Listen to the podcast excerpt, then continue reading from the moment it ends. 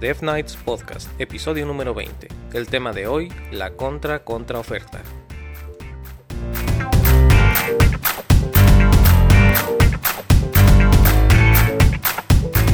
Hola Mike, hola Hacker, ¿cómo han estado?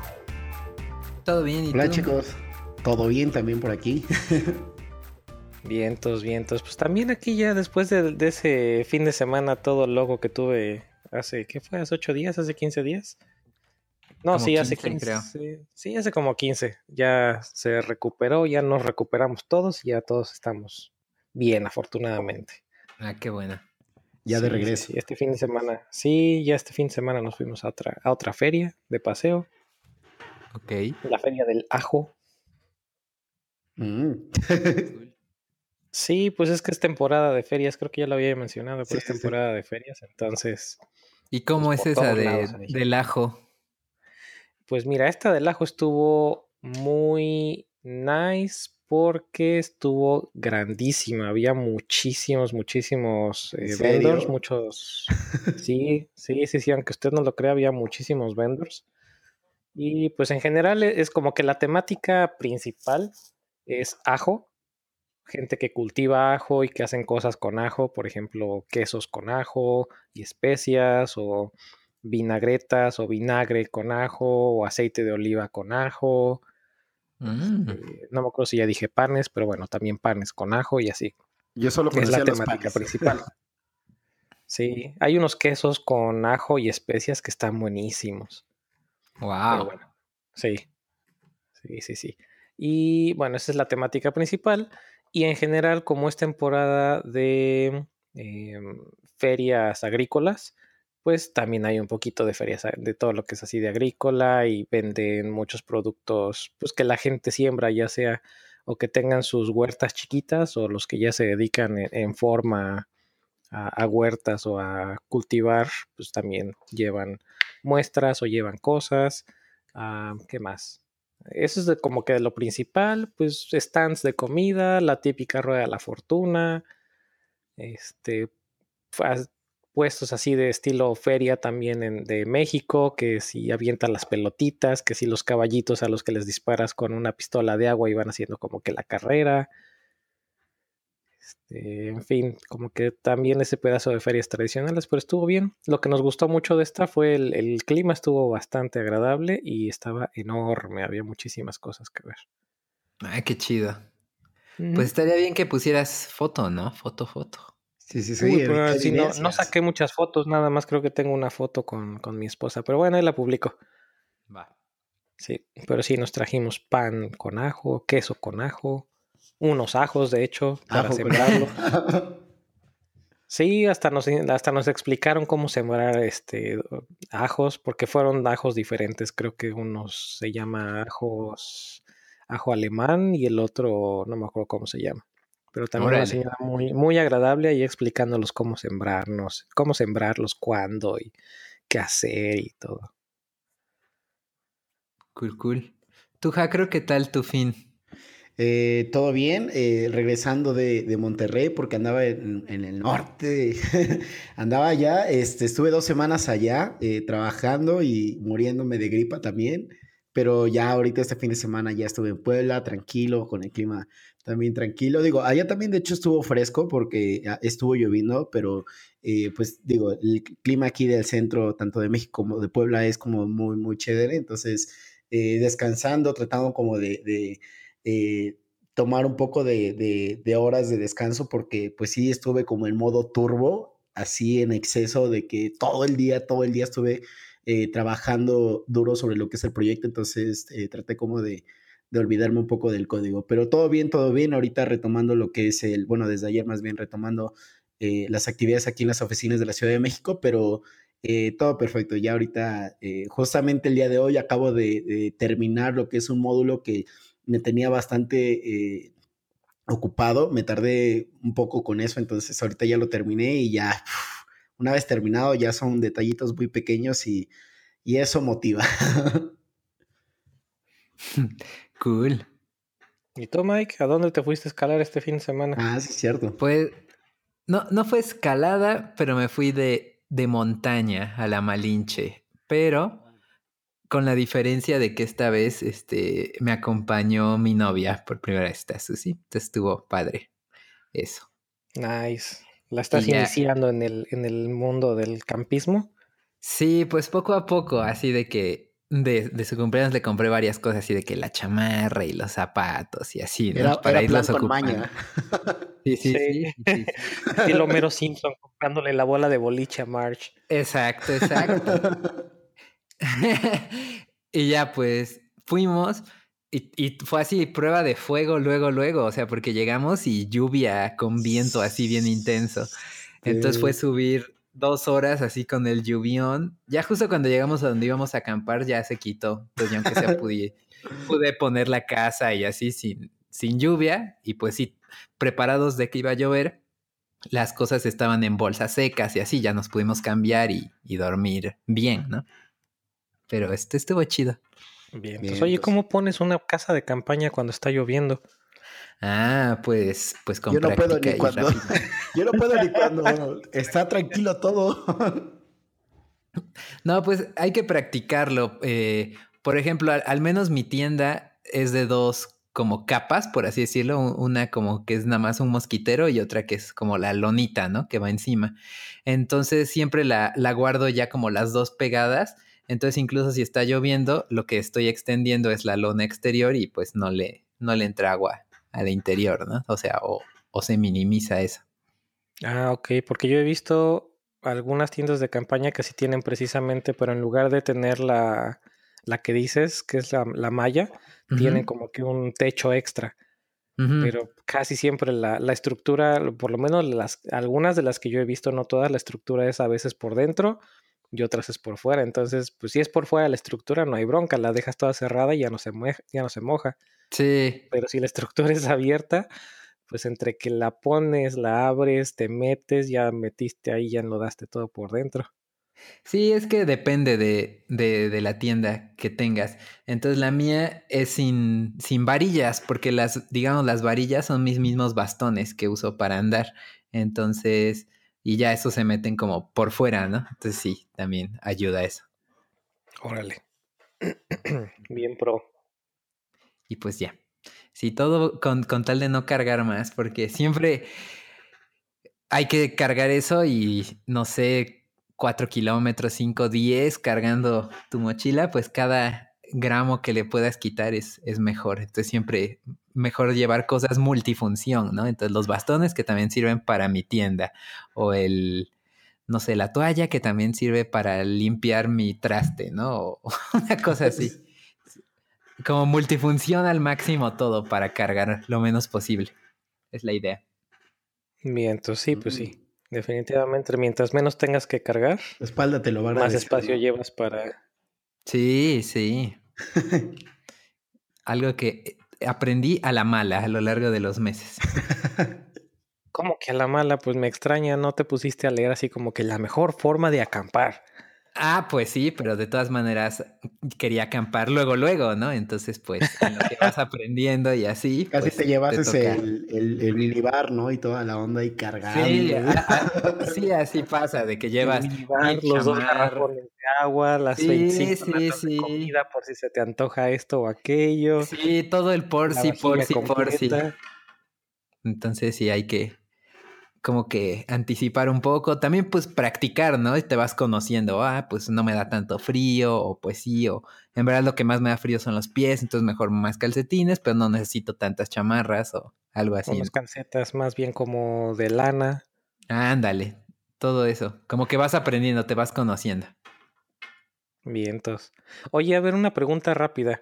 ¿Tú qué prefieres cuando te vas de campamento? ¿Una eh, estilo Swiss Army o nada más un cuchillo? De así como que plegable. Ah, pues de hecho llevo ambos, llevo un eh, pero ambos como muy ligeros, ¿no? Un cuchillo plegable pequeño y también una navaja suiza, pero esas mini mini como de bolsillo. Y, y ya, y para comer llevo un spork, que es como... Ah, esos son buenísimos. Sí, este, no, pero no sería un. A ver, Spork es fork. Ah, sí, es, co- es Spoon y fork, ¿no? con- ajá. Pero con o cuchillo. spoon. ¿No sería el- la que es este con tenedor? Ajá, por eso cuchara y tenedor. Y aparte llevo mi cuchillo, el plegable, que dices. Ah, ok. Ah, pues sí. Ya. razón. Órale, es que por ahí de repente me he metido a leer un poquito acerca de hiking. Como que sí me, me llama la atención, pero no me he animado todavía. Y era uno de los comentarios que hacían que, aunque las Swiss Army son muy prácticas, a veces es más bulto que, que realmente lo que vas a utilizar. Sí, o sea, es que también venden unas que son como con pinzas, así una obscenidad. No, una de las chiquitas de bolsillo de las que todo el mundo generalmente tiene en su llavero, esas son muy buenas. O sea, no necesitas más, la verdad. Con esas tijeritas, pues te puedes cortar las uñas, con la navajita por cualquier cosa.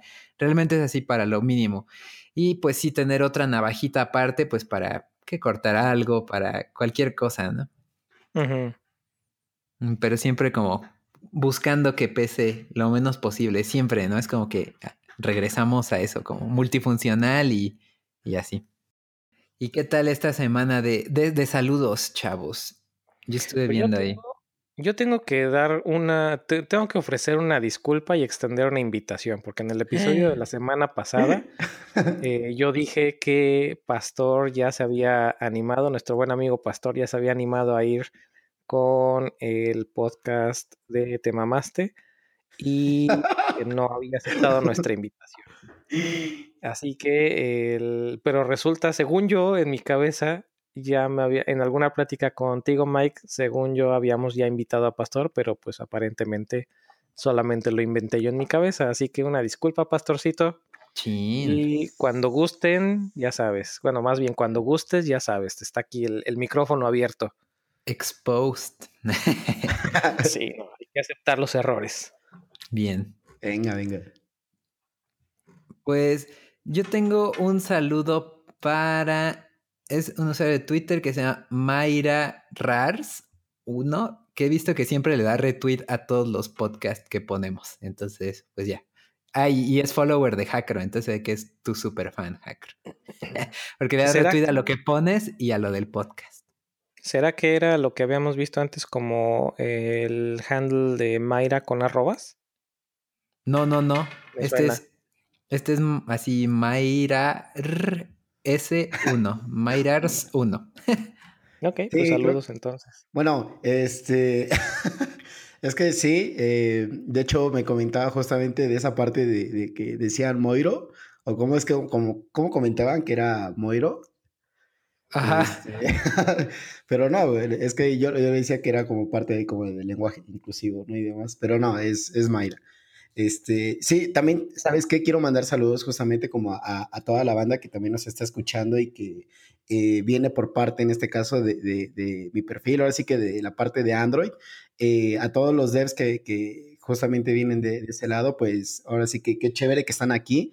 Yo he tratado justamente como de compartir el, el podcast sin hacer spam, obviamente, eh, para que puedan acercarse, porque es como bastante interesante este choque de, de, eh, opiniones entre tanto eh, developers webs contra developers eh, de aplicaciones y demás. Entonces también les mando un saludo a todos ellos, este, a cada uno de ellos.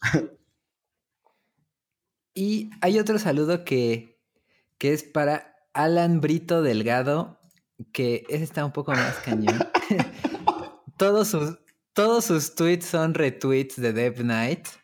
Y ya, y, y nada más sigue a Dev Knight y a mí, qué miedo. Pero pues saludo. ¿Cómo se llama? Perdón. Alan Brito Delgado. Te están ¡Ah! Sí, ya no sé. Chingada. Pasó, Mike. Ahora sí te aplicaron la demo. Pues bien merecido. Es el handle Alambri 541971117. Me suena a bot, pero bueno. Bien. Pues shout out. Bien jugado. Sí, sí. Se, se ganó su retweet. Ah, que pues. Velo, desde, sí ago- desde agosto que lo, ha- lo había estado intentando. Pum, pum, pum, pum. Ay, güey, hasta me hiciste sudar. Es más, va, va su follow. Venga, venga. Ay, ay, ay, estuvo buena esa, estuvo buena. ¿Y yo qué? Ah, Ah, qué pero cosa, bueno. señores. es. Pues bueno, entremos para no seguir este, dándole vueltas a los temas. ¿Qué quieren compartir con, con los que nos escuchan y las que nos escuchan esta, esta semana? Pues si quieres comenzar. Ah, bueno. Bueno, si quieren comienzo, este, tengo dos links. Este, el primero, bueno, es algo de, de la Kotlin Conf que fue hace unos días en Ámsterdam, si no, si no me equivoco. Ya están los videos, los subieron súper rapidísimo, al otro día ya estaban, entonces eh, les voy a compartir el link de todas las pláticas. Kotlin no está enfocado solamente en Android, o, sea, Kotlin está, le, está pegando todo, Kotlin JavaScript, eh, Kotlin para Android, Kotlin para este, el tema de, de, datos, entonces ya le está pegando gacho a todo, ¿eh? entonces sí les, les recomiendo que lo chequen. Y también quiero compartir lo que es un link de algo que yo estoy empezando ya a ver, me estoy empezando a meter en el tema, que es como el tema de la inteligencia artificial. Eh, les voy a compartir el link de eh, Medium, que es justamente como mis primeros pasos dentro de lo que es el mundo de la inteligencia artificial. Está bastante bueno, está entretenido y bueno, obviamente son dos partes ahí, entonces las dos están como bastante chéveres. Cool. ¿Utiliza algo de TensorFlow o...? Sí, de hecho comenta como lo primero que vio, el primer acercamiento que tuvo, este, y después empieza a comentar que ya existe en esto, que existe el otro, ¿no? Entonces, eh, yo me metí porque justamente me está interesando el tema y quiero saber por dónde comenzar y no nada más meterme como así que a, a, lo pendejo, como dijeron algunos, sino que saber por, por dónde comenzar, porque eh, la inteligencia artificial es un tema súper complejo, entonces sí hay que saber por dónde, ¿no? Entonces yo me he dedicado como a estar leyendo algunos posts acerca de, de justamente como primeros pasos en, en, este tema, bueno, en este, eh, eh en, ¿qué será? Eh, ambiente o en esta corriente, no sé cómo. No, pues sí, este tema, esta tecnología, esta, este tema, creo que estuvo bien dicho. Órale. Lo más cerca que estuve yo de inteligencia artificial en la universidad fue algo que se llamaba Prolog. Y era bien difícil. Bueno, no bien difícil, era bien diferente. Mm. Interesante. Sí, no, realmente no tenía nada de inteligencia artificial, por lo menos lo que hicimos. Eran casi puros ifs. pues ves que aún así los memes al día de hoy siguen siendo así que puro if. Sí, pues.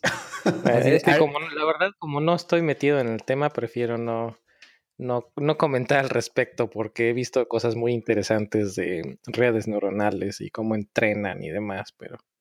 Hay uno pero que sí, ponen... de cuentas es un IFS, ¿no? Que ponen Artificial Intelligence y le borran todo para que quede IF.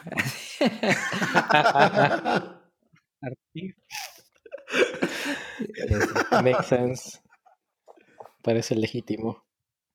Bien, entonces, ¿tú, Mike? Ah, no, perdón, ah. Hackro, que este es todos los que tenías que compartirnos. Sí, bueno, el, el, último es del lanzamiento de los productos de Google, que es el, el, el día de hoy, este martes 9 de octubre. Eh, y sí, salieron bastante, entre ellos el Pixel 3, que a mi parecer, bueno, lo poco que vi, sí está muy cabrón, la verdad. Entonces, eh, les recomiendo que lo chequen. Los productos de Google, la verdad es que están muy enfocados al tema del Machine Learning. Entonces, para mejorar la experiencia del usuario. Entonces, eh, vale la pena verlo para saber qué te puedes comprar dentro de unos cuatro años porque están carísimos. A ver, danos no, un, como que un, un, resumen rapidito. ¿Qué fue lo que más te gustó? La verdad, solo pude verlo por partes porque como, como pues estoy trabajando y, y, este tema es más como de pues producto y no, no de tecnología como tal, pero lo que vi fue lo del Pixel, me pareció bastante bueno, aunque eh, me parece que el precio está un poquito caro, creo que está como en... Ver, ¿Cuánto, cuánto? Déjenme ver, por aquí lo vi. Ahí les voy a dejar el, dato dólares, porque en lo, que, en lo que busco, mejor ahorita este, continuamos, pero... Está bien. Este, va que va. Sí, o sea, me pareció bastante bueno. De todas bueno. maneras, los, los, celulares de gama alta, de, de, que Apple y Samsung se destramparon, pues ya todos le tiran a esos precios de los mil dólares o por ahí. Entonces, eh, así. Y es que es raro, la verdad, que compres el equipo, por lo menos aquí con los planes que hay y las facilidades que hay, es, no hay quien no lo haga. No voy a decir que todo el mundo lo hacemos, pero no hay quien, quien, quien no compre su equipo. Pero es mucho más fácil engancharte con un plan de, ah, sí, voy a pagar tanto de mi, de mi línea y voy a pagar tanto extra al mes como si fuera una renta, porque realmente es una renta de tu equipo. Y ya, o sea, y, y, en, por lo menos en nuestro caso aquí, mi esposa y yo tenemos eh, una, la renta del plan familiar, de internet, datos, llamadas, bla, bla, bla, y un adicional de los equipos.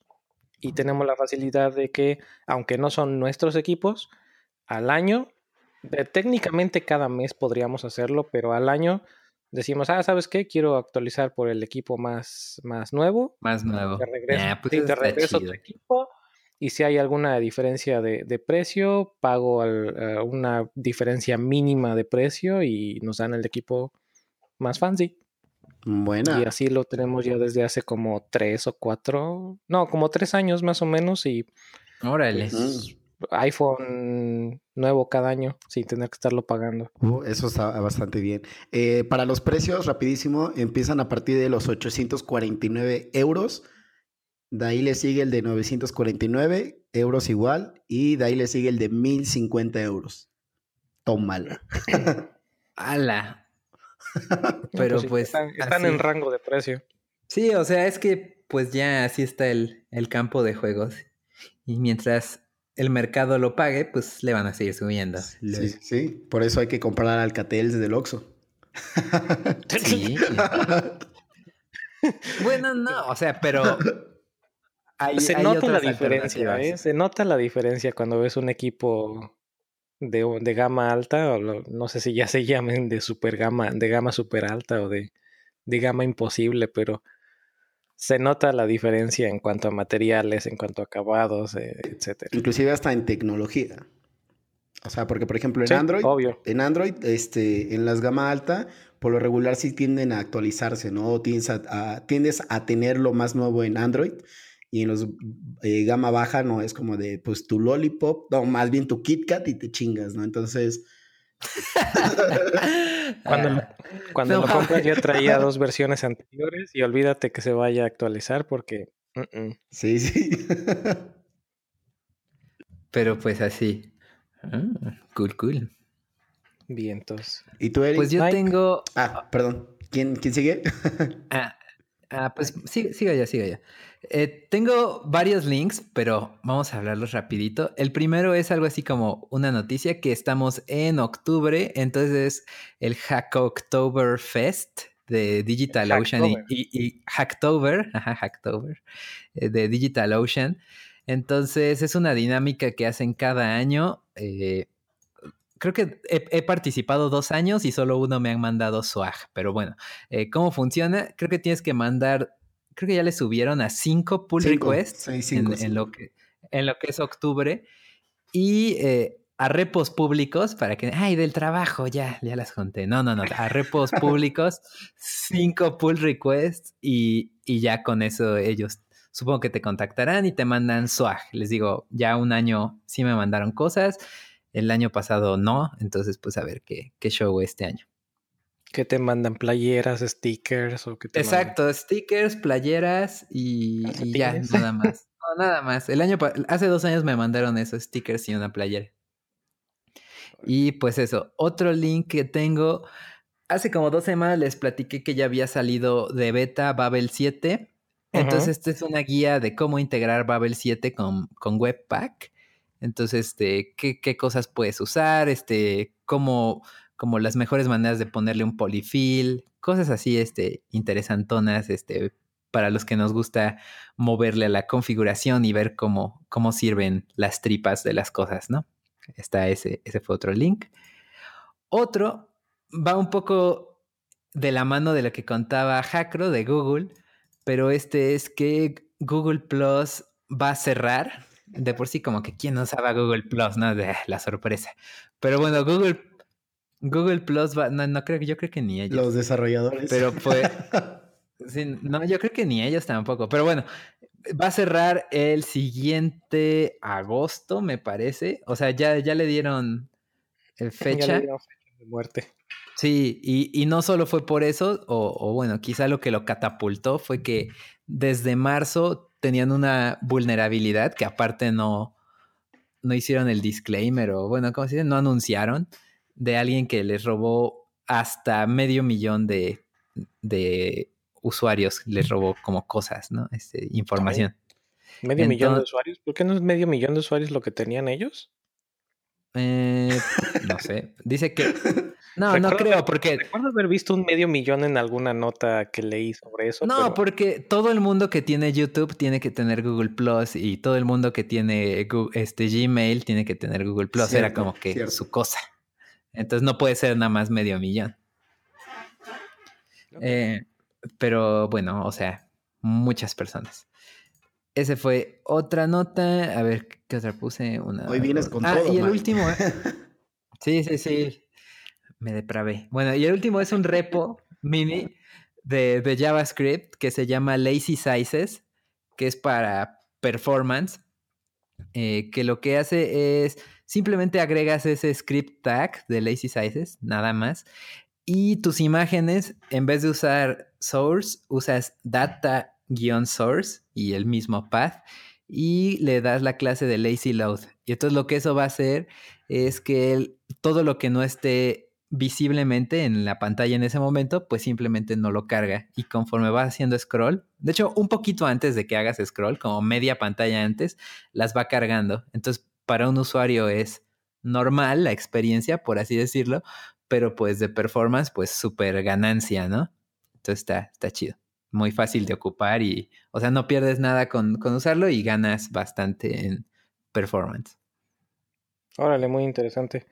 Hay muchas formas de hacer eso, ¿no? Pero si ya tienen un plugin y lo único que tienes que hacer es tu data attribute, pues todavía mucho más fácil. Sí, o sea, es de agrega agua y ya gana. Y todavía si, si eres así que dices, no, pero ¿y, qué hay de los que no tienen JavaScript? Ah, pues no pasa nada, ponle un, un script con un, no, un no script y ya con el image normal, con el source en vez del data source. Entonces, si no tienes eh, JavaScript, pues ese es el que se va a ver. Entonces, hay maneras y está interesante. Y más si lo estás usando, por ejemplo, con algo tipo React o, o con, no sé, que eh, para maquetar Pug o Jekyll o lo que sea, pues puedes tener tu mini mixing, ¿no? De para llamar la imagen y que escupa con la clase el data source y con el no script. Entonces, para que tengas contemplados los dos panoramas para todos tus usuarios. Entonces, está, está chido.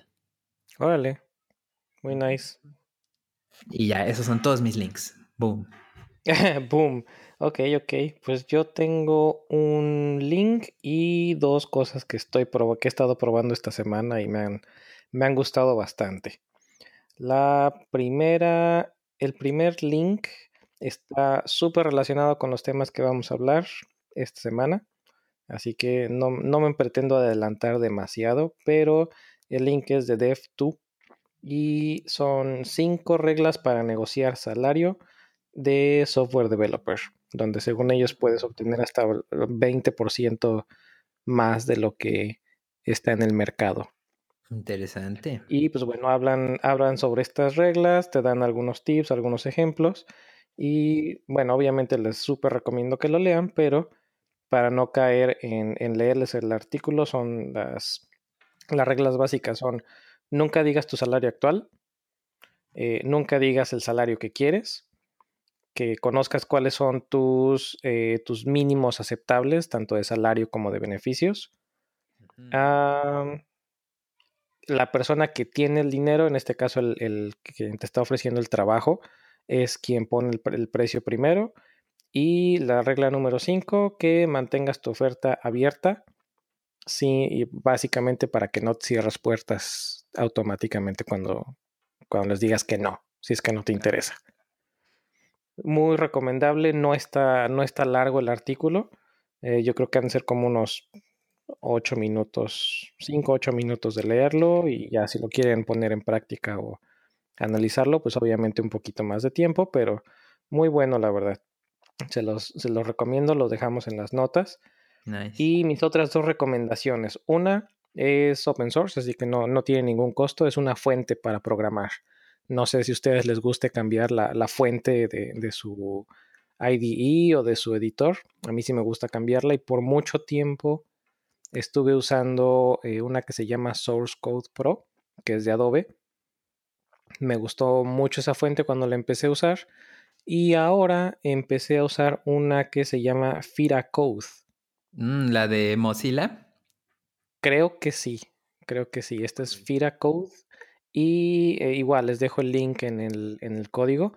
Pero la, una de las cosas que más me llamó la atención es que tiene, exacto, tiene las ligaturas. Entonces, para JavaScript, pues con todos los mayor que, menor que, los fat arrows y otras mejoras de, legibilidad, por ejemplo, cuando haces más más o menos menos o cosillas así. Es que está está súper, súper interesante. Obviamente, si la descargan, la fuente per se se ve muy bien en, en el editor y ya se activan las ligaturas porque es algo que tienen que editar, no es, digo que tienen que activar, no es algo que venga generalmente activo, pues es, todavía mucho más nice. Ahí les dejamos un, screenshot en la página, en la entrada con...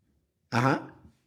Como pro tip de eso que, dice Eric, voy a complementar nada más. Yo, también quiero complementar. Pero primero ah, bueno, bueno, dos cosas. Sí, sí, sí.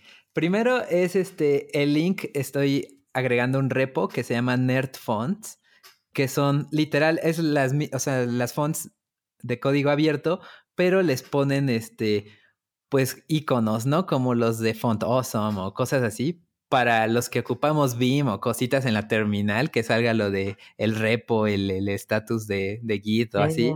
Este, Entonces vienen ya parchadas para que las ocupes este, eh, dentro de iTerm y funcionen todos esos iconitos y no te salgan cuadrados y pues toda la font normal. Entonces, ya si estás usando Fira Code, pues mejor usa Fira Code parchado. Eh, y ya, yo en lo, en lo personal. usarla en la terminal. Claro, claro. Y, si tienes algo así como Oh My Seashell o, o Fish o alguna cosa que no sea nada más Bash Vanilla, así que igual y tampoco aplica para ti, Eric. Pero de esas que tienen el, la barra de estado, ¿no? De, detrás, eh, cómo está tu repo, este, si estás usando qué versión de Node, todas esas cositas de info, pues usan iconitos para que llamen más la atención. Y pues, pues Shell Dandy, debo, debo saber eso. Claro, alguna vez eh, lo intenté y nunca me funcionó, así que no, no le dediqué el tiempo ni el, ni el, esfuerzo necesario a hacerlo funcionar. y ya, y de font, yo la, la que ocupo fue una que me recomendó un amigo de, de Coders México, este Yausas, igual estaría bueno invitarlo, José Yausas, es la de Operator Mono, solo que esa sí es de paga. Y igual me metí al repo de Nerd Fonts porque ahí viene su, su herramienta en Python para que tú puedas parchar tus propias fonts. Porque obviamente esa no la pueden poner para que la bajes porque es de paga. Obviamente. Y pues ya este, tuve que hacer eso para parcharla. Y ya este. Me gustaría lo más Master Race sería que hubiese la de Fira Code no, la de Operator Mono para todo y las ligaturas con las de Fira. Las de Fira. eso sería lo ideal, porque la, la, letra en sí de Fira no, no, no me llama tanto. Mm. Ok. ¿Y tú, Jacro, con qué quieres Rapidísimo dos cosas. Lo primero, eh, un plugin de, de Atom que me pareció muy divertido que se llama Activate Power Mode que es básicamente como ir haciendo ah. combos, está bien chingón.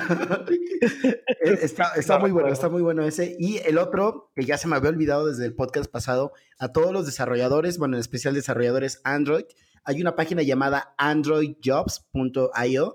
En esta vas a poder encontrar eh, trabajos de Android. Está la parte remota, está la parte presencial y demás. Entonces, eh, hay muy buenos trabajos ahí chequenlos, creo que deberían como ligarse por ahí con Stack Overflow y demás para poder jalar como eh, más eh, oportunidades por ahí, pero bueno, el portal está bastante sencillo, pero realmente, realmente está como muy chévere. Vientos.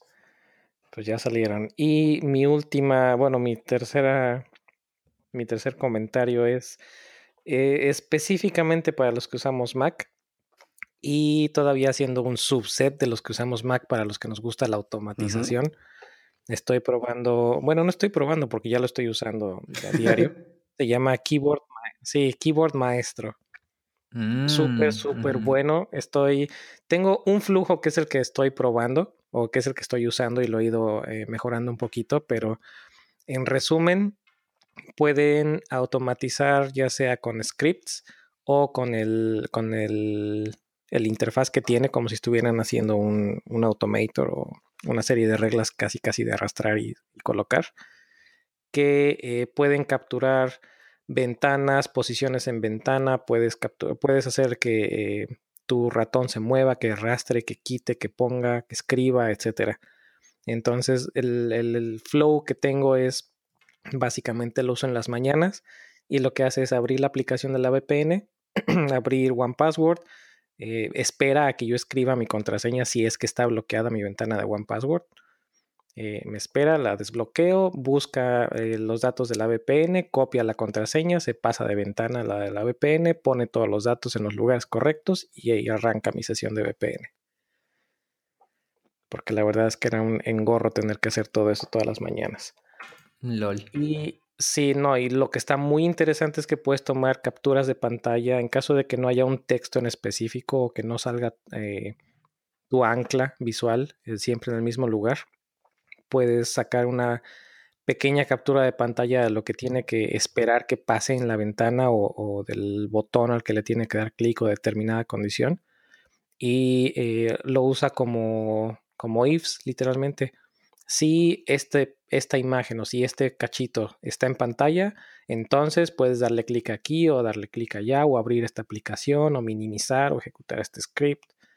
Y vaya, está súper, súper potente y por lo que vi tiene una forma de activar un servidor local interno, de forma que puedes lanzar eh, scripts y automatizaciones en tu Mac, incluso cuando no estás en tu Mac.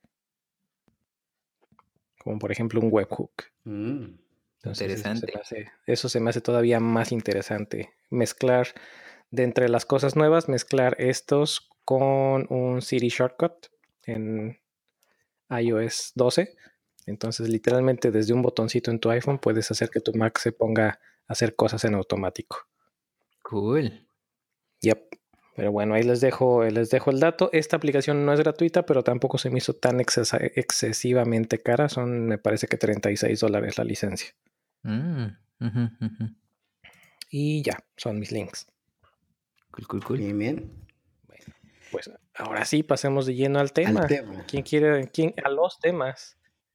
Con, quién quieren, ¿Con qué quieren empezar? Tenemos dos temas a platicar o a discutir esta yo, Yo diría que comenzáramos, perdón, este, Eric, yo diría que comenzáramos con el que nos propuso el, parte del público, que, bueno, de hecho, este, recuerdo que, que el, el, pasado podcast hablamos justamente, cuando mandamos saludos, eh, yo estaba respondiendo más bien, estaba como mandando mensajes con, una persona que me estaba preguntando justamente como de un trabajo y, nos hacía esa como sugerencia de tema, ¿no? Entonces, los temas son... ok, entonces invertiré el orden que tenemos aquí en las tarjetas de Trello.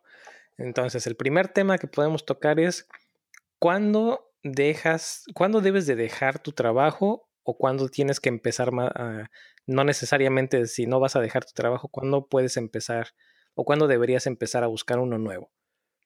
Y eh, como que dándole seguimiento a este mismo, está el tema de, bueno, ya estás buscando un trabajo nuevo, ¿qué vas a buscar? ¿Un startup?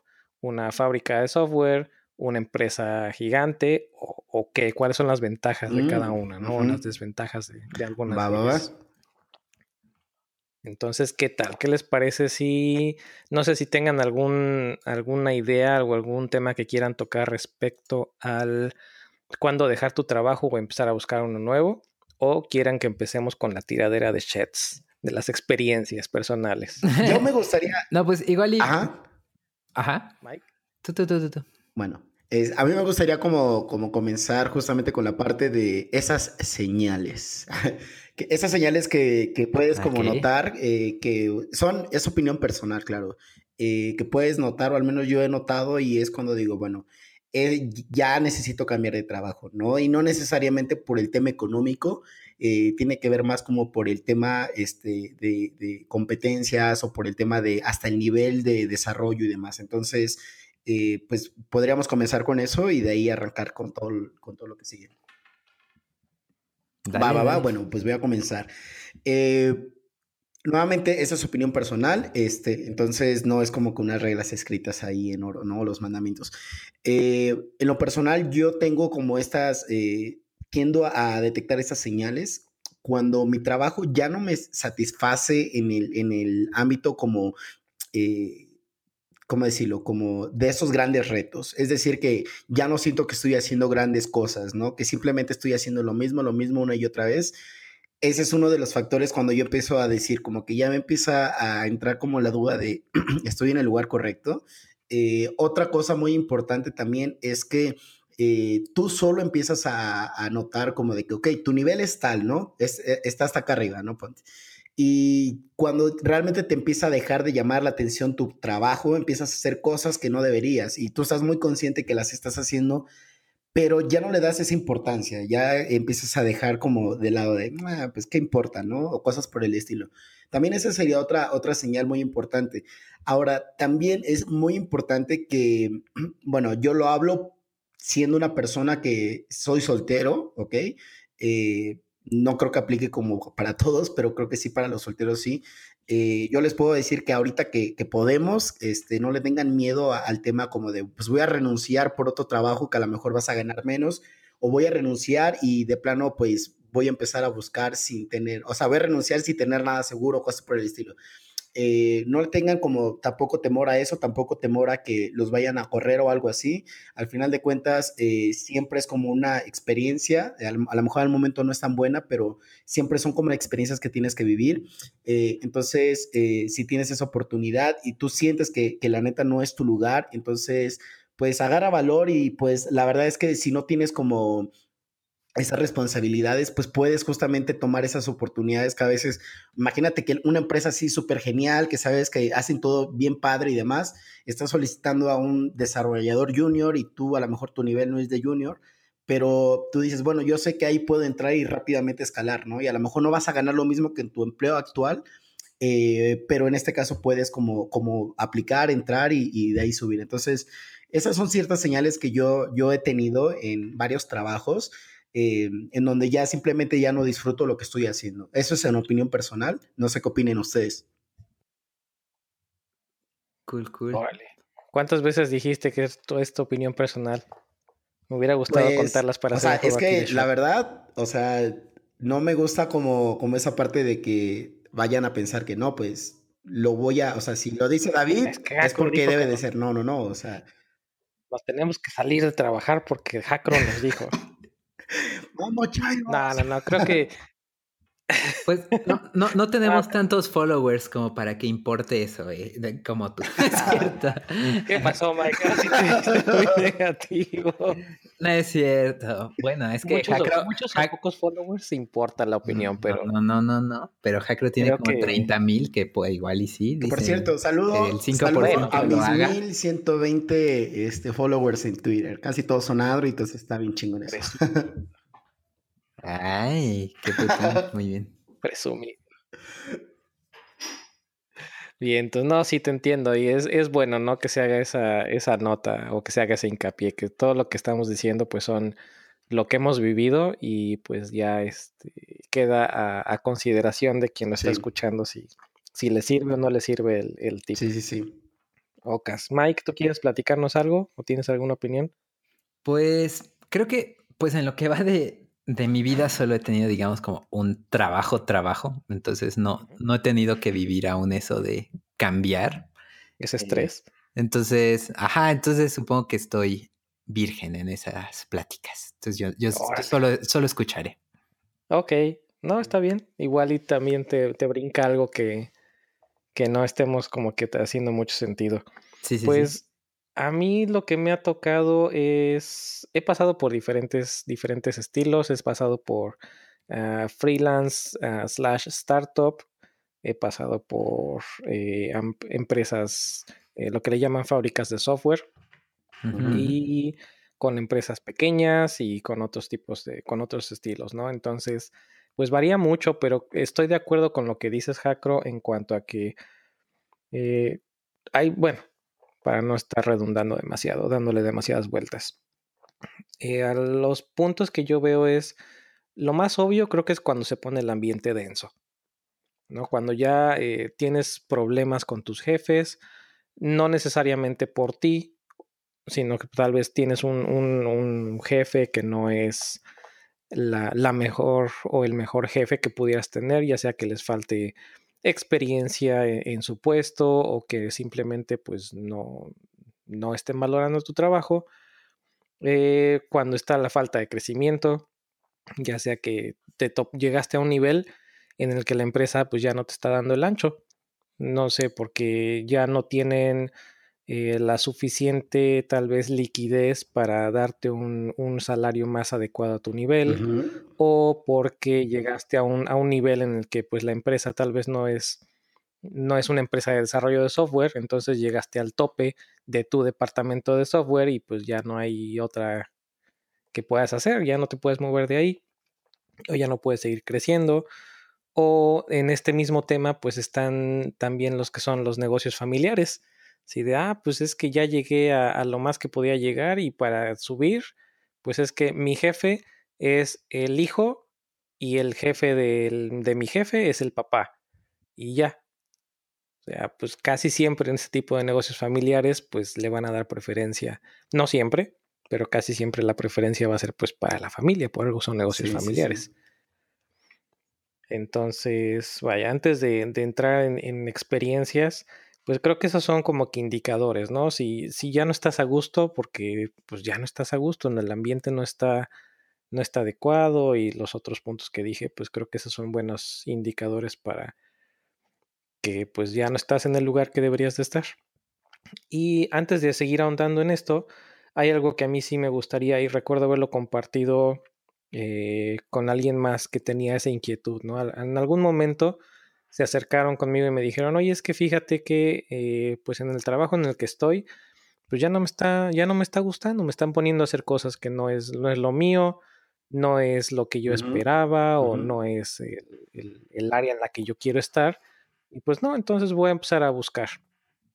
Y recuerdo que lo que yo comenté o lo que le recomendé en esa ocasión fue, órale, pues si no estás a gusto, estás en todo tu derecho de buscar otro trabajo o de buscar otra opción. Pero antes de que hagas eso, háblalo con tu jefe. o sea, háblalo, no es, no debemos de tener miedo de acercarnos con nuestros jefes a decirles, ¿sabes qué? Pues ya no estoy a gusto, no me gusta lo que estoy haciendo, o no es lo que yo esperaba en este proyecto. Mm, y pues tal vez no siempre se pueda darle el ajuste o darle la vuelta o cambiar lo que estás haciendo, pero si es un, si es un jefe con experiencia y es un jefe que valora tu trabajo, seguro, estoy sea casi seguro, casi al 100% seguro de que van a ver la forma de poder solucionarlo. Sí, sí, sí. Tal vez te digan, pues sabes que en este momento tenemos, este proyecto tiene que salir, pero en cuanto salga, pues vemos que cómo te podemos te podemos reubicar o podemos dar una vuelta a tu, a tu, rol, tal vez te ponemos a hacer otras cosas que se acerquen más a lo que te gusta o pues en una empresa más grande, eh, tocando un poquito del, del, otro tema, en una empresa grande, tal vez sin llegar a ser gigante, pero grande, pues hay otros departamentos donde tal vez te puedas, tus mismos jefes te puedan decir, ah, pues sabes que este, este otro proyecto está está abriendo dos plazas o está abriendo una plaza y pues tal vez te, te acomode, eh, tal vez te, te, funcione, entonces vamos a platicar a ver si a ellos les interesa hacer un movimiento interno, etcétera, ¿no? Pero creo que uno de los primeros, una de las primeras cosas a hacer cuando ya no estás a gusto en tu trabajo y estás a punto de o dejarlo o empezar a buscar otro, es hablarlo con tu jefe o con tus jefes. Sí, sí, sí, sí, muy cierto.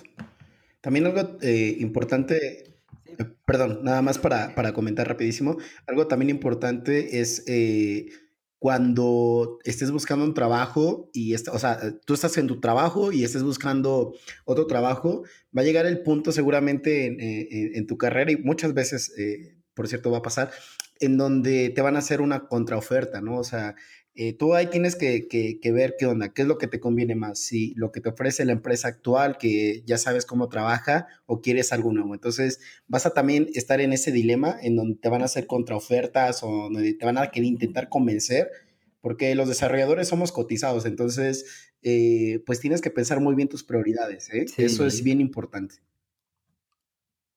Híjole, yo ahí tengo una opinión bien fuerte acerca de las contraofertas, pero bueno, ve, este, ¿qué ibas a decir? No, pues, pues esa es mi única como experiencia que he tenido, este, contraoferta que, que me han ofrecido en otro y pues donde trabajo actual me hacen contraoferta y, pues ya. Entonces es como mi experiencia, pero ahora vamos a escuchar tu postura sobre contraoferta, Eric. Ok, ok. Pues mira, yo ya pasé por dos contraofertas, pero pasé, pasé por la situación, más no acepté las contraofertas. Y mi postura es de una plática que tuve cuando estaba yo más junior con otra persona mucho más senior que yo.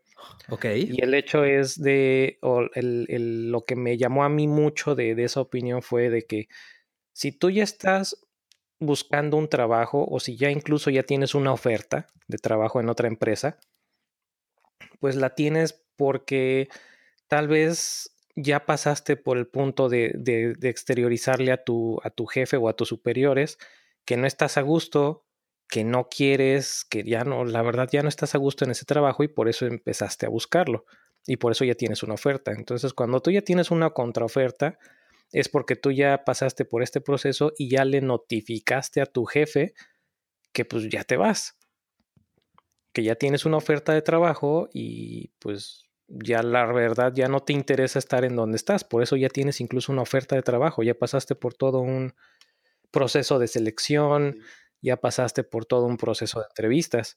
Entonces, mi postura con las contraofertas es si lo único que está, si aceptas una contraoferta, y digo, no es nada personal con, contra sus contraofertas, uh -huh. lo que les uh -huh. ha pasado a ustedes, porque pues, cada quien tiene una experiencia diferente, uh -huh. pero la forma en la que yo veo es que se me hace una incongruencia. Sí, sí, sí. No quiero decir que ustedes son incongruentes, pero a mí, a mí se me haría, en mi caso, se me haría una incongruencia aceptarlo, porque ya pasé por todo este proceso y que a mí en, en la empresa en la que estoy me hagan una contraoferta y yo la, la acepte, pues es tirar a la basura todo el tiempo que ya invertí en buscar, en mandar mi currículum a diferentes empresas. Yo... O bueno, para ah. empezar, en hablar con mis jefes, decirles mis inquietudes, en haber tratado de explorar algunas opciones con ellos, en haber buscado, mandado mi currículum, buscado uh -huh. empresas, seguirle dando seguimiento a, o darle seguimiento a estas entrevistas que como ya lo habíamos platicado antes son bastante largas y uh -huh. pesadas para que al final pues lo único que lo único que consiga sea esta contraoferta con un con un aumento. Mira, yo si eh... lo que quieres es un aumento, pues háblalo desde el principio y dile, ¿sabes qué? Quiero un aumento. Y aquí nos vamos a agarrar. ¿eh? Y si no te dan ese aumento, Ajá. o sea, si no te dan un aumento, pues no les interesa darte el aumento. Entonces ya buscaste trabajo y te vas a ir con tu trabajo. Uh -huh. ¿Sale? Y, y, bueno, las, las, cosas por las que pasé, pero bueno, antes de, de platicarles mis dos experiencias de contraofertas. Eh, ah, sí, en esta parte depende mucho del caso. O sea, no siempre son contraofertas, bueno, en su mayoría son monetarias, ¿no? Pero también van acompañadas de otras cosas. O sea, si, si tus demandas al principio fueran como de, oye, ¿sabes qué? Necesito que me aumentes eh, y también necesito que me des una computadora X, ¿no? Te digo, es un ejemplo, ¿no? Y en este caso no aceptan al momento que tú vas a buscar y llegas y le dices a tus jefes, ¿sabes qué? Mira, este, ya apliqué con esta empresa, ya me aceptaron, eh, ya vamos a ver cómo, cómo nos movemos para eh, que te entregue las cosas. Y ellos te hacen una contraoferta porque ya se ven realmente obligados en cierta manera. Eh, tal vez la empresa donde estás está bien y realmente lo único que necesitas es lo que pediste y ya te lo están dando. No se trata solo del tema monetario. Ahora viene algo muy interesante. Ese es el tema de contraofertas, pero también están las contra-contraofertas, ¿no? Que es cuando ahora sí que el, el, que te quiere jalar. No, bueno.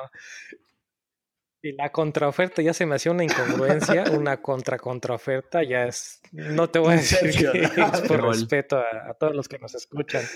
Sí, no, pues al, al menos en, en, mi caso, o sea, ese si lo platicas así sí tiene sentido. Pero en mi caso no fue así, o sea, ni siquiera había hecho un proceso de, de entrevistas así. Fue igual otro compañero de Coders, este Ah, creo que igual fue Yausas, entonces ya, doble shoutouts a Yausas hoy. Pero que Róbalo. Ya, ya lo robé. Este, creo que yo estaba de vacaciones en ese momento, como vacaciones de invierno. Me dijo, oye, es que necesitamos a alguien, este. Y dije, ah, pues estoy estas dos semanas, pues te ayudo, ¿no? Uh -huh. Este, y ya de repente fue, no, pues si quieres pues ya quédate y te pagamos tanto. Le dije, bueno, no mames, pues apenas voy a regresar de vacaciones, déjenme, les digo que, que no mamen. ¿no? Y ya le, les platiqué, pero realmente me gusta más.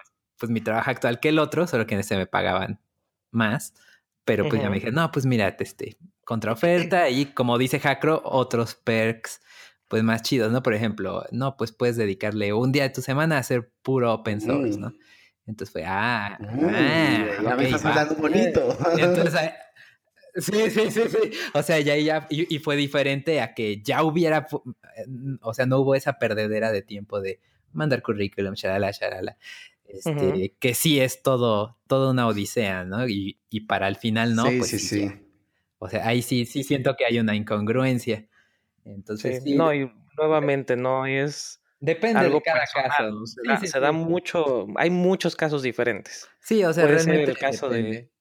Sí, o sea, se me ocurre que puede ser que te acercaste con un jefe o con tu jefe, le dijiste, sabes que no estoy a gusto, bla, bla, bla, necesito un aumento o lo, que haya sido. Te dijeron que no, buscaste el trabajo y cuando tienes la oferta resulta con que ya tienes un jefe nuevo por X o Y. Entonces, pues ok, ahí podría aplicar el caso de la contraoferta y ser derecho y pues, no, no, hay, no hay problema. Pero entre una de las experiencias que a mí me tocó fue de en una fábrica de software en la que estuve trabajando, Softec. No tengo nada contra la empresa, por cierto, estoy muy, muy satisfecho con mi experiencia ahí. Eh, hubo una temporada en que en el equipo en el que estaba eh, pues estábamos realmente con, pasamos por una temporada un poco difícil porque se, cancelaron, digamos que los, los aumentos, los ajustes de sueldo por una temporada. Ok. Entonces fue de, ¿saben qué? Pero fue, estuvo claro, o sea, nos dijeron, ¿saben qué? No, no estamos ahorita para, para estar haciendo ajustes de sueldo, pero en cuanto esté, en cuanto se normalice esto, tenemos planes para bla, bla, bla se va, se va, se va, se va a volver a tomar el, lo que debe de hacerse. Y sí se hizo, de hecho. Pero pues en esa, en esa época se empezó a dar como que la fiebre de las, de las amenazas, por decirlo así, o de las contraofertas, donde uno la aplicó de, no, pues es que sabes qué, yo ya me voy. Y pues como era tal vez por el proyecto o por la situación en ese momento, necesitaban que esa persona se quedara, pues le hicieron la contraoferta y la persona la aceptó, porque realmente lo que quería era el aumento. bien jugado, vaquero. y luego alguien, bien jugado, pero realmente no, porque en este caso nada más te estás quemando. Bueno, digo, si tú estás, estás quemando que, lo que, que, sí, o sea, que te estás quemando porque estás amenazando a la empresa o estás chantajeando a la empresa para que te den el aumento. Y luego otra, otra persona lo hizo y otra, una tercera lo hizo. O sea, se empezó a dar como que la, fiebre ahí de contraofertas hasta que la misma empresa dijo, ¿saben qué? Pues no, ya no vamos a estar haciendo, ya no vamos a estar haciendo, sí, no, ya no vamos a estar haciendo contraofertas y a la siguiente que la quiso hacer, pues ya no se la aceptaron. Le dijeron, ¿sabes qué? Pues si ya tienes tu oferta, estás interesado, no, sí, o sea, la puerta está abierta para quien quiera entrar o salir. Si tú ya no estás a gusto aquí y ya tienes una contraoferta, pues ok, pues vamos a hacer tu plan de salida. Pues sí. Y pues sorpresa, la persona que había hecho esto no tenía una contraoferta. pues es que es eso, ¿no? si, si, si ya vas a entrar y pues no. Si ya vas a entrar a, ese juego, pues sí tienes que entrar con, con, con la actitud o con o sabiendo que tienes en cualquier momento tienes o puedes eh, dar la vuelta y, y, salir, ¿no? Como con ese, sin ese miedo, ¿no? De... Exacto. Y bueno, las dos experiencias que a mí me tocaron, no sé si quieran compartir algo antes de que comparta yo mis experiencias de contraoferta. Ok, bueno, pues la primera fue precisamente en Softec. Llegó una época o una temporada, ya estando yo aquí en, Estados Unidos, cuando pues realmente por parte de Softec yo ya no tenía una ruta de crecimiento pues que me satisfaciera ya eh, tenía, había ciertos niveles de, rango, ah, bueno, había ciertos rangos de salario que pues ya no estaba yo, eh, ya estaba yo, digamos que al, tope de, esa, de ese, en ese puesto, en ese equipo y en esa situación. Así que pues fue precisamente esto. Yo dije, no, pues aquí ya no, ya lo platiqué, eh, no se va a poder hacer otra cosa. Pues bueno, empecé a buscar, me encontré una, una oferta que, me llamó la atención.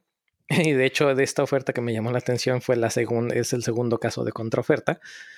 Este, se vio muy bonito, la, la oferta salarial estuvo bien, igual estaba con, con, visa de trabajo, con, según esto, opción a poder empezar a buscar un, un, un sponsor de Green Card, que no se dio, pero bueno. Este, y pues cuando se dio esto, yo se lo planteo a mi jefe y le digo, ¿sabes qué? Pues eh, ya no, ya tengo una oferta, ya no, ya lo habíamos platicado, no voy a seguir trabajando aquí, tengo dos semanas y cachito para, que son las oficiales eh, por contrato, son 15 días o dos semanas, así que pues, pues muchas gracias. Y ahí se dio el caso de la, la primera contraoferta de no, ¿cómo no? Este, mira, ¿qué, qué es lo que te, que te podemos ofrecer? Bla, bla, bla.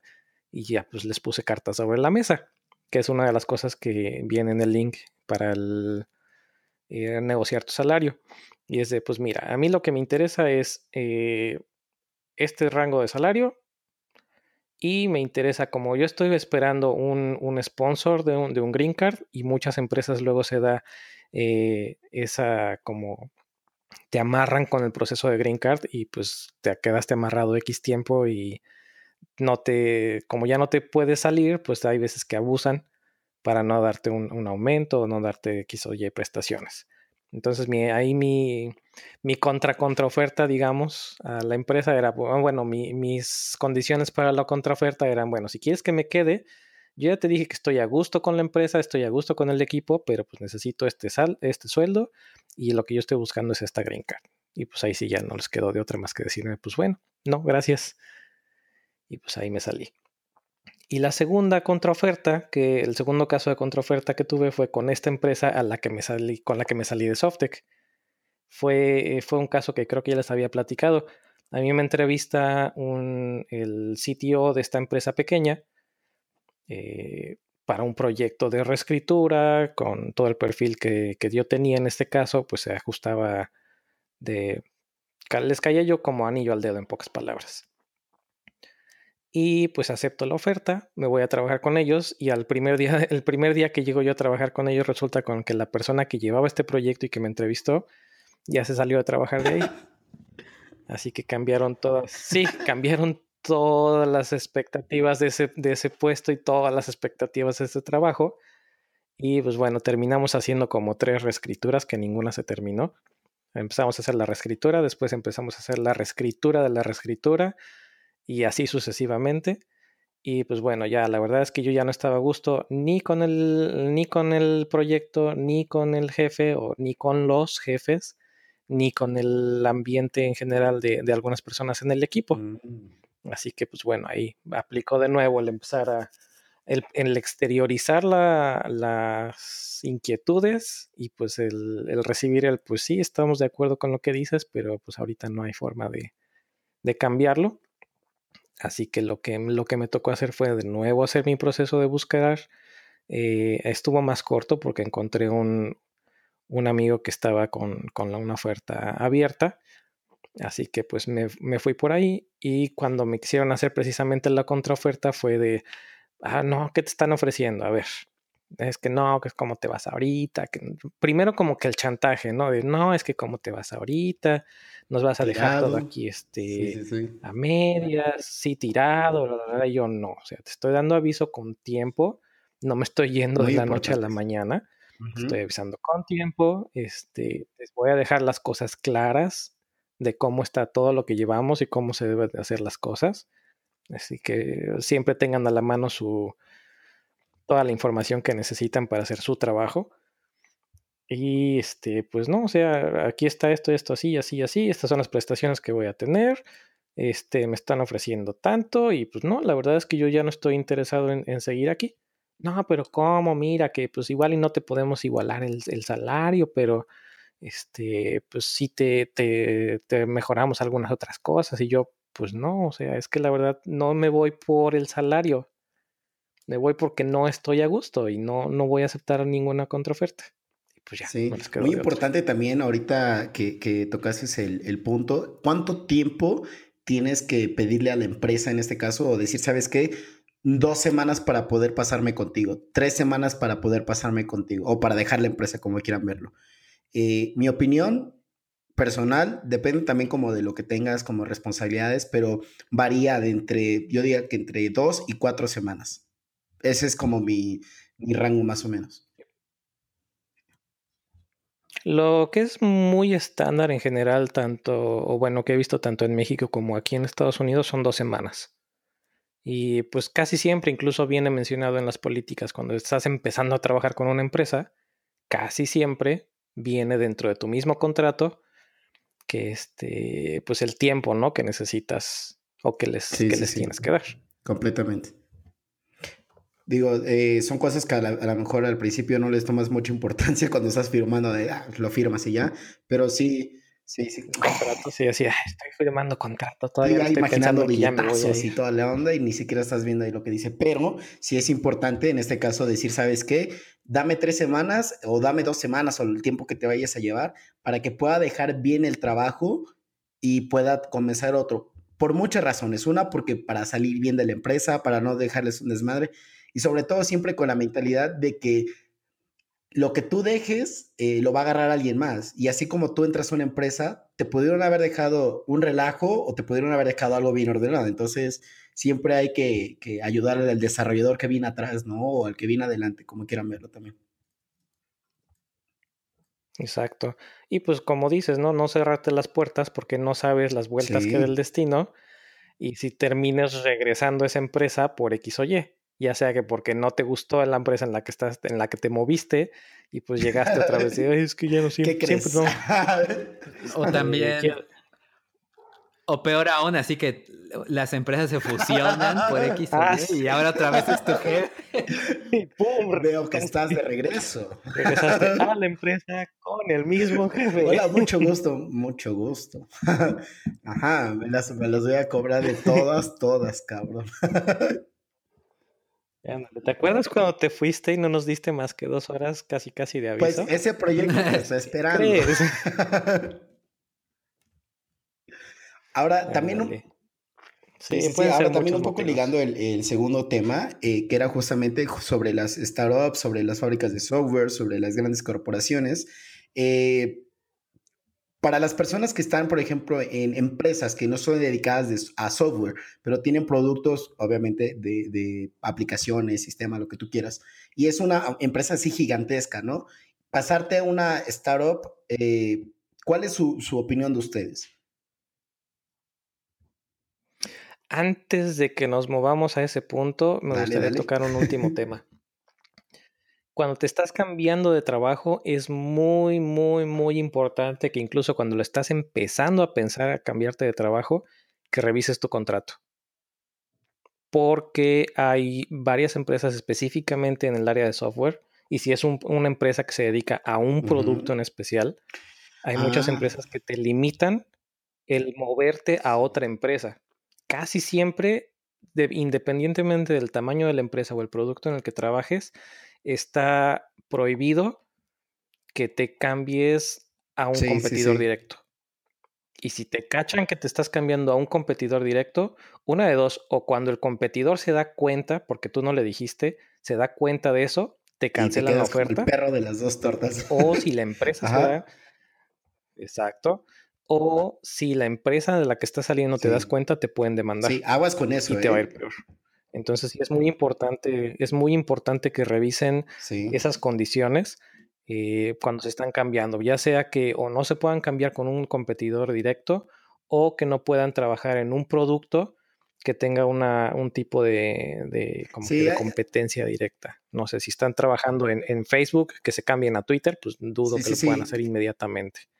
Generalmente es uno o dos yo años. Yo creo que es tema también este, de lo de esa ética, o sea, como tal, eh, tu, tu, ética profesional. De hecho, yo recién acabo de pasar por esa situación en donde me estaban chingue, chingue, chingue de, de la competencia que me pasara con ellos. Y yo les decía, pues no, no puedo, cabrón, o sea, yo estoy aquí, este, estoy bien, este, y, y aparte, o sea, independientemente de eso, eres la competencia directa, o sea, literalmente era eso. Y me decía, no, pero pues no importa, ahora sí que, este pues tú vienes a desarrollar y así de, pues no, o sea, sí se importa porque es una, eh, es parte de tu ética eh, profesional, inclusive personal, ¿no? Y mucho más también porque, como lo comentas, si es un producto competencia, se puede tomar, inclusive inconscientemente tú puedes tomar ideas o cosas que se hicieron en la empresa A y pasarlas a la empresa B. Ajá, entonces tienes que tener mucho cuidado con eso, de verdad, sí, eh, sí, sí, sí, mucho, mucho cuidado con eso, ¿eh? Y metes a la empresa también en un Digo, también la empresa eh, a veces tiene la culpa por solo contratar a, reclutadores que, no tienen sentimientos, ¿no? Y no, pero más que no tengan sentimientos, les vale madre, porque literalmente, pues que no te van a decir nada, pues tú cámbiate. Y ellos ya cumplieron con su trabajo en jalarte, pero cuando llegues, ahora sí que te van a ver así como de, ah, pues ahí, ahí está el traidor, ¿no? sí, hay que tener mucho cuidado eso. Ok, y ahora sí lo que decías, empresa gigante contra startup o cuando te cambias de una a otra. como, como sea. El primer caso es de, una empresa gigante. Ojo, una empresa que no sea dedicada a tecnología, o sea, que no sea una fábrica de software, pero que sea una empresa muy, muy grande, pasarte a una empresa que, en este caso está en sus rondas de, de financiación o, bueno, startup en general. No tengo nada ni a favor ni en contra. Creo que tengo más a favor que en contra si el startup al que te estás cambiando es dedicado a software. Porque estás pasando de ser el del o la del departamento de desarrollo de, de IT a una empresa que es lo tuyo. O sea, estás, estás pasándote de una empresa donde eres un eh, un segundo nivel, o no sé cómo decirlo, no eres como que el, de los eslabones más importantes a pasarte a, ser de las partes importantes de la empresa. Eso sí se me hace, se me hace una, una gran ventaja, porque como lo decía al principio, pues si estás en una empresa que no se dedica a desarrollo de software, vas a estar en el departamento de generalmente de IT. Sí. Así que pues, llegas ahí, llegaste a jefe ahí y pues la única forma que vas a tener de crecer es que te brinques a otro departamento o que te pongas a hacer algo que aunque, no tiene que ver con Aunque yo tengo ahí algo que, que una, un contraataque contra eso. si estás en una empresa grande, yo ya lo he vivido, pero si estás en una empresa grande que no se dedica a software, o sea, que tú eres el de tecnologías, ¿no? Eh, y te el caso de que te pasas a una empresa pequeña o un lugar más pequeño, en donde tampoco se dediquen a, generar software, sino que tengan un producto, aún así... Ah, bueno, yo no, no, no, así como de, que, pues una empresa donde tienen un producto y tú vas a llegar, obviamente tienen un team de desarrollo y demás, tú vas a llegar y vas a formar parte de ese team y demás. Eh, yo en ese caso, eh, obviamente el caso que tú comentas, Eric, este, está súper genial porque pasas a especializarte, ¿no? O a una parte en donde se dedican realmente el 100% a eso, ¿no? Pero en el otro caso que a mí me ha tocado también, que es como de pasas a una empresa en donde tienen un producto y tú lo vas a desarrollar, mi opinión es que está bastante bien, tal vez, tal vez, y pasa muy seguido, muchos desarrolladores muy buenos eh, siento yo, y yo lo he visto, que están siendo desperdiciados en empresas grandísimas solo porque los amarran con el sueldo. Eh, pero eh, lo, chévere a veces de pasarte una empresa pequeña, y, de verdad eso yo lo he vivido, es que en la empresa pequeña o en la startup puedes experimentar, puedes implementar cosas nuevas, tienes como más soltura sobre esos, esos puntos. Y en lo que es un corporativo o una empresa gigantesca, así, olvídate, olvídate. Eso es como súper cuadrado y, así todo feo, feo. Y aún así hay, hay diferentes estilos de, empresas grandes. Digo. Porque hay unas que son muy, muy flexibles con esos términos, hay otras que son cero flexibles. Entonces también tiene mucho que ver incluso del tipo de la empresa en la que, en la que te estés moviendo. Y bueno, el, cambio al revés, moverte de una startup o de una empresa pequeña a una empresa gigante o a una fábrica de software, no le tengo también no tengo nada en contra, pero sí va a ser un shock más fuerte, o creo que va a ser, bueno, en los dos casos es un shock fuerte, porque vas a ir de un ambiente eh, donde es más liberal, donde tienes más comunicación directa incluso con, los jefes o con los altos mandos, te vas a mover a una empresa donde pues hay muchos escalones entre, entre donde, donde estás entrando y, el, y el, la cima. Entonces sí, es, es casi siempre pasar por muchas políticas, pasar por muchos, ay, los primeros, los días de mm. entrenamiento, que a veces se turnan las ah. de entrenamiento. eso, eso le explica todo, ¿eh? Eso horrible, le explica todo. Horrible, horrible. Ah. Sí, sí ay, En, en Softec recuerdo que, que, sí fueron varios, varios días de, de, entrenamiento y de pasar por, por trainings y tomar certificaciones. Bueno, no certificaciones, pero sí por lo menos tomar cursos de, de diferentes cosas. Ahora, ajá, bueno, sí, sí, sí. Ah, okay. No, nada más era eso, pero bueno, a final de cuentas son políticas y son eh, cosas que tienes que hacer porque tal vez la empresa necesita mantener mm. ciertos estándares. Uh -huh. Por ejemplo, en, en, en SoftTech, en los equipos eran con. Se le trabajaba a diferentes partes uh -huh. de General Electric. Entonces, General Electric o GE le exigía a SoftTech que las personas que fueran a trabajar en sus proyectos tuvieran ciertas, ciertos conocimientos o ciertas certificaciones. Entonces, pues, ah, ibas a entrar ahí, pues te tenías que chutar esos. Bueno, y algo más que, que también quería comentar en, en, en, esta parte, es como una ventaja que, que yo he visto, ¿no? Y, yo lo veo de esta manera, claro. Yo he tenido esta experiencia de pasar de empresa grande a empresa pequeña. Eh, y una de las ventajas que yo he visto, yo lo puedo ver como esta analogía, ¿no? De que es como en una empresa grande, a veces tu trabajo está como tan especializado, inclusive es como que te dicen, no vamos a ocupar librerías, no vamos a ocupar nada, vamos a hacer componentes propios y los vamos a utilizar acá adentro y vamos a hacer todo interno y lo que tú quieras.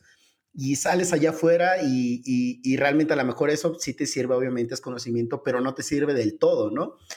Más sin en cambio, cuando vas a lo que es una, una startup, como es pequeña, por así decirlo, eh, puedes tener como esta ventaja de poder rolar. Es decir, que el día de hoy a lo mejor tu trabajo es ser especialista, por ejemplo, en mi caso, de Android.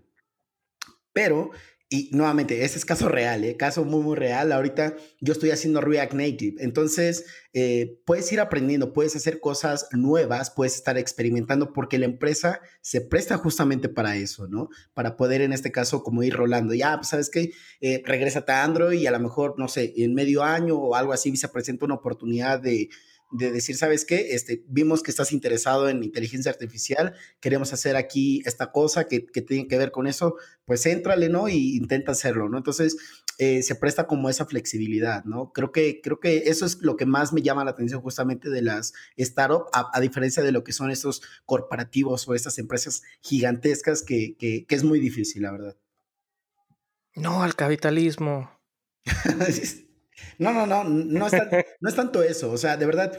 Eh, no, no, no, ah, nada más estoy. No, no, no, es que sí, sí me gustaría como aclarar esa parte también. Eh, de verdad, en los bancos, eh, en los bancos a, a, veces puedes encontrar a muchos de los mejores desarrolladores y están ahí no tanto por el tema de que pff, las grandes tecnologías o los grandes retos, realmente es porque el banco a lo mejor o una empresa grandísima se puede o tiene la oportunidad de poder pagarle, o sea, poder seducir al desarrollador y decirle, pues quédate aquí, ¿no? O sea, yo te consiento aquí y a lo mejor no haces lo que quieres, pero te, te, voy a consentir con eh, tu sueldo y con esto y con lo otro. Y a lo mejor una startup no se puede permitir como el sueldo que te ofrece lo que es una empresa gigante.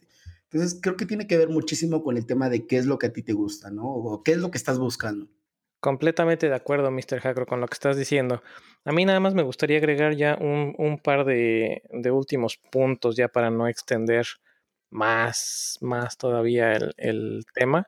Ok. Y es que tanto le veo mucho valor tanto a las empresas grandes como a las fábricas de software como a los, a los startups. En, en un startup pues sí, no tienes esa super flexibilidad casi siempre que puedes hacer pues lo que mejor consideres o lo que tu experiencia te ha, te ha dejado o te ha, te ha, demostrado y tienes también esa flexibilidad para experimentar y para moverte y para cambiar rápidamente. Pero también tienes el riesgo de que como es una startup y eres, eh, son pocas las personas que están en el startup y tienes mucho, digamos, mucha responsabilidad con lo que estás haciendo, pues esta misma flexibilidad puede caer en exceso de carga de trabajo o en deadlines demasiado agresivos donde pues ahora le tienes mucha flexibilidad para experimentar, pero tiene que quedar dentro de dos días. Sí, sí, sí. No sé si, si me entiendes, ¿no? Entonces tienes esas, no se da siempre, tampoco estoy diciendo que todos los startups están trabajando semanas de 80 horas ni nada por el estilo, okay. pero pues están esas dos cosas, ¿no? Si ya sabes que vas a, al startup, pues tienes que saber literalmente tienes que saber a lo que vas. que habrá, día, habrá días o semanas tal vez en los que tengas mucha flexibilidad para experimentar y habrá otros tiempos en los que tengas pues demasiado, demasiado trabajo y donde tengas que sacar lo que tienes que sacar y no hay de otra. Sí, sí, sí. Puede pasar. Luego, ¿eh? Sí, luego con las fábricas de software, específicamente con las fábricas de software, les veo muchísimo valor, sobre todo para las personas recién egresadas o las que tienen, las que tienen poca experiencia laboral. Porque por lo menos lo que yo he visto en algunas de estas fábricas de software, tampoco quiero generalizarlo, en algunas de estas, específicamente en el, en el caso de, de mis experiencias en SoftTech, es que como es una empresa que se dedica al desarrollo y es una empresa que tiene varios clientes con todos proyectos muy diferentes, tienes la flexibilidad de que si un proyecto se termina, esta misma empresa te puede colocar en otro proyecto. Y si ese se termina, eh, igual te pueden volver a colocar en otro proyecto. Y en estos cambios, digamos, es como si estuvieras cambiando de trabajo sin estar realmente cambiando de trabajo. Sí, sí, sí. Puedes tener la, la, posibilidad de experimentar con tecnologías y con, incluso con diferentes formas de trabajar. Sí, con diferentes formas de trabajar, diferentes idiomas, diferentes personas en la misma empresa sin que tengas que pasar por todo eso nuevamente. Eso es algo que yo le veo mucho valor. Sí. Y pues mientras más grande sea la empresa, pues más opciones vas a tener incluso para, para solicitar esa movilidad y probar diferentes proyectos y probar diferentes cosas, sin que tengas también que estar con el eh, tronándote los dedos, ¿no? O tener el estrés de, híjoles, que ya se va a acabar mi proyecto y nada más me habían contratado por tres meses y pues otra vez voy a tener que buscar. Sí. Sí, ¿no? Se da, se da como que más, más en este tipo de empresas. Y pues bueno, los contras es que básicamente ese mismo pro puede ser un contra si a la empresa ya, si ya no le gusta a ese cliente, pues te dicen, pues no, sale bye. Y pues esos, esos cambios de cliente o esos mismos clientes que ya no quieren seguir con esta empresa pueden poner en riesgo, sobre todo si la empresa, sobre todo si la fábrica de software no está eh, bien diversificada, pueden poner en riesgo a la misma empresa completa, ¿no? Vamos a decir que es una empresa en la que la mayor parte de sus clientes o la mayor parte de sus proyectos están en la empresa A y aparte tiene a la empresa B y a la empresa C. Pero si la empresa A por X o Y decide salirse, pues ya dejaron bailando a, mucha gente y dejaron bailando también a, muchos trabajos. Y eso podía arriesgarlos. Pero bueno, como decías, ¿no? Eh, para alguien recién egresado o alguien eh, que no tenga muchos compromisos, puede ser una muy buena, muy buena opción experimentar este tipo de, de empresas. Y con las empresas grandes, pues tal vez no tengas tanto la flexibilidad o no tengas tanto el, hecho de ser, la, eh, de ser parte de la empresa de desarrollo de software. Pero pues yo no digo que no, no aprendas cosas nuevas, ¿no? Sin, querer aprender, vamos a decir que es una empresa de, diseño, de, de, diseño gráfico o tal vez una empresa de marketing. O no sé, una empresa que no tenga nada que ver con eso. Tal vez es una refaccionaria o una empresa, una maquiladora o no, no sé, X. Pero tiene el departamento de desarrollo por X o Y. Entonces, eso te va a dar una experiencia extra, tal vez no directamente relacionada a tu área, que es el área de desarrollo o el área de programación, pero puede darte experiencia que te sirva después en la vida o en otro trabajo. Sí, sí, sí. No sé, si estás en una empresa de diseño gráfico, pues ok, tal vez no te vas a volver un diseñador gráfico porque no es tu área o tal vez no te interese, pero vas a ver cómo trabajan los diseñadores y después esa misma experiencia te va a servir para tener una mejor interacción con los diseñadores en otro trabajo. Sí, sí, sí. O si es una empresa de, no sé, de alimentos, pues bueno, vas a tener experiencia no solamente en desarrollo de software, sino también en alimentos. Y esa misma experiencia te puede facilitar entrar a trabajar a un startup que se dedique a desarrollar algo relacionado a alimentos. Sí, sí, sí. Totalmente de acuerdo con eso, ¿eh? O sea, realmente, inclusive en las empresas grandes, a comparación de las startups, en las empresas grandes por lo regular es como mucho protocolo. Entonces, desde ahí, por ejemplo, en lo personal, experiencia personal, yo en empresas grandes aprendí a levantar requerimientos. Entonces, eh, o sí que puedes aprender de todo. Realmente no todo se trata simplemente de programar. Hay cosas más allá de eso. Entonces, a veces las empresas grandes te pueden ofrecer justamente eso. Y en las startups, como es todo más cercano o todo más a la mano, eh, a veces no se puede como prestar como tanto a de, un, protocolo tan rígido, ¿no? Pero bueno, son pros y contras que, puedes encontrar en, ambos bandos. Exacto. Pues bueno, creo que con eso podríamos cerrar el, tema súper bien. Sí, sí, sí. Vientos. Pues creo que podríamos resumir, un, podríamos dar unos puntos en resumen, ¿no? Así como que de cuándo cambiarte de trabajo, pues en primer lugar, o cuándo buscar un trabajo nuevo, en primera, háblalo con tus jefes y diles por qué, por ya no estás a gusto. Porque pues nadie es adivino. Si muchas veces no entiendes a tu pareja porque no hablas, pues no, o sea, no estás, es lo mismo con el trabajo. No, si no sabes qué es lo que está pasando por la cabeza de alguien más, pues cómo van a saber que necesitas dinero o que necesitas algo diferente. Entonces, primero, antes que nada, háblalo con tus superiores, con tus jefes. Y pues si ya lo hablaste y no se está dando y aparte estás teniendo problemas donde no estás a gusto por el ambiente laboral, por problemas con tus compañeros, porque la tecnología ya no te gusta, por lo que sea, pues entonces sí ya empieza a, buscar. Y expande, expande tus horizontes. Tal vez no encuentras trabajo en tu ciudad, pues busca ciudades cercanas. Si no te está dando el ancho en tu país, pues hay otros países en donde te pueden dar fácil una visa de trabajo, no necesariamente Estados Unidos. Hay otros países donde también está eh, eh, la oferta laboral, donde hay opciones que puedes explorar. Tal vez es un poco más drástico, pero pues nunca hay que decir que no. O pues también salir del área de confort, ¿no? Decir, es que a mí me gustan los startups, pues no está de más que pruebes algo que no sea una startup. O a mí no me gustan las empresas grandes, pues busca una empresa eh, chica o, a mí me gusta X o Y área, pues intenta buscar otro, otro lenguaje. O creo que habías mencionado, ¿no? El, el, hecho de decir, bueno, pues igual y me aprieto el cinturón un poco y en lugar de buscar una posición de senior, me voy a una posición de junior. Sí, sí, Tal vez Tengo, tengo la necesidad de seguir trabajando, me puedo acortar gastos, pero esa misma posición de junior después puedo, eh, puede dar la opción de que o me sirva para brincar a otro trabajo después o me sirva también para, para renegociar mi posición. Inclusive, eh, solo para comentar eso, para que vean que no es como nada más choro nada más habla por hablar. Yo realmente eso lo hice, o sea, yo pasé de, estar, por ejemplo, en, en, una empresa muy, muy grande haciendo Java Web y siendo experto en Java Web a, ser principiante en Android. Y bueno, hoy es el día en el que estoy aquí. Eh, tengo los conocimientos que tengo, pero justamente porque quise dar ese salto, ¿no? Y sabía perfectamente que no me podían pagar lo, mismo que me pagaba en la otra empresa, pero dije, ¿sabes qué? Ya no quiero hacer esto, quiero hacer algo nuevo y pues me aventé. Al final de cuentas, yo no tengo responsabilidades y puedo darme, por así decirlo, este lujo de, de decir, ¿sabes qué? Voy a ganar menos, no importa, pero es por algo que quiero. Entonces, eh, si realmente no están a gusto con lo que hacen, busquen otras opciones y realmente eh, al principio es difícil, te tienes que apretar el cinturón, vale, vale ahora sí que lo, que comentas, ¿no? Pero este, puede darte frutos bastante interesantes. Entonces, en lo personal, yo lo hice y no me arrepiento para nada. Exacto, vientos. Y siempre comunicación. Exacto, exacto.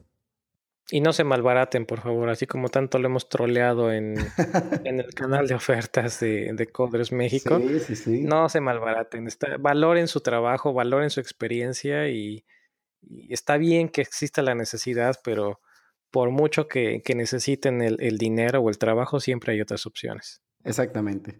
Igual siempre tengan en mente cuánto es lo que ustedes quieren ganar y este, pues también hay pelea con la empresa, ¿no? Realmente, al final de cuentas, quien necesita de ustedes es la empresa en ese momento, ¿no? Entonces, eh, pues traten ahí de, de, pues jugar a la balanza y demás, también no, no se excedan también en lo que piden, que sea como razonable.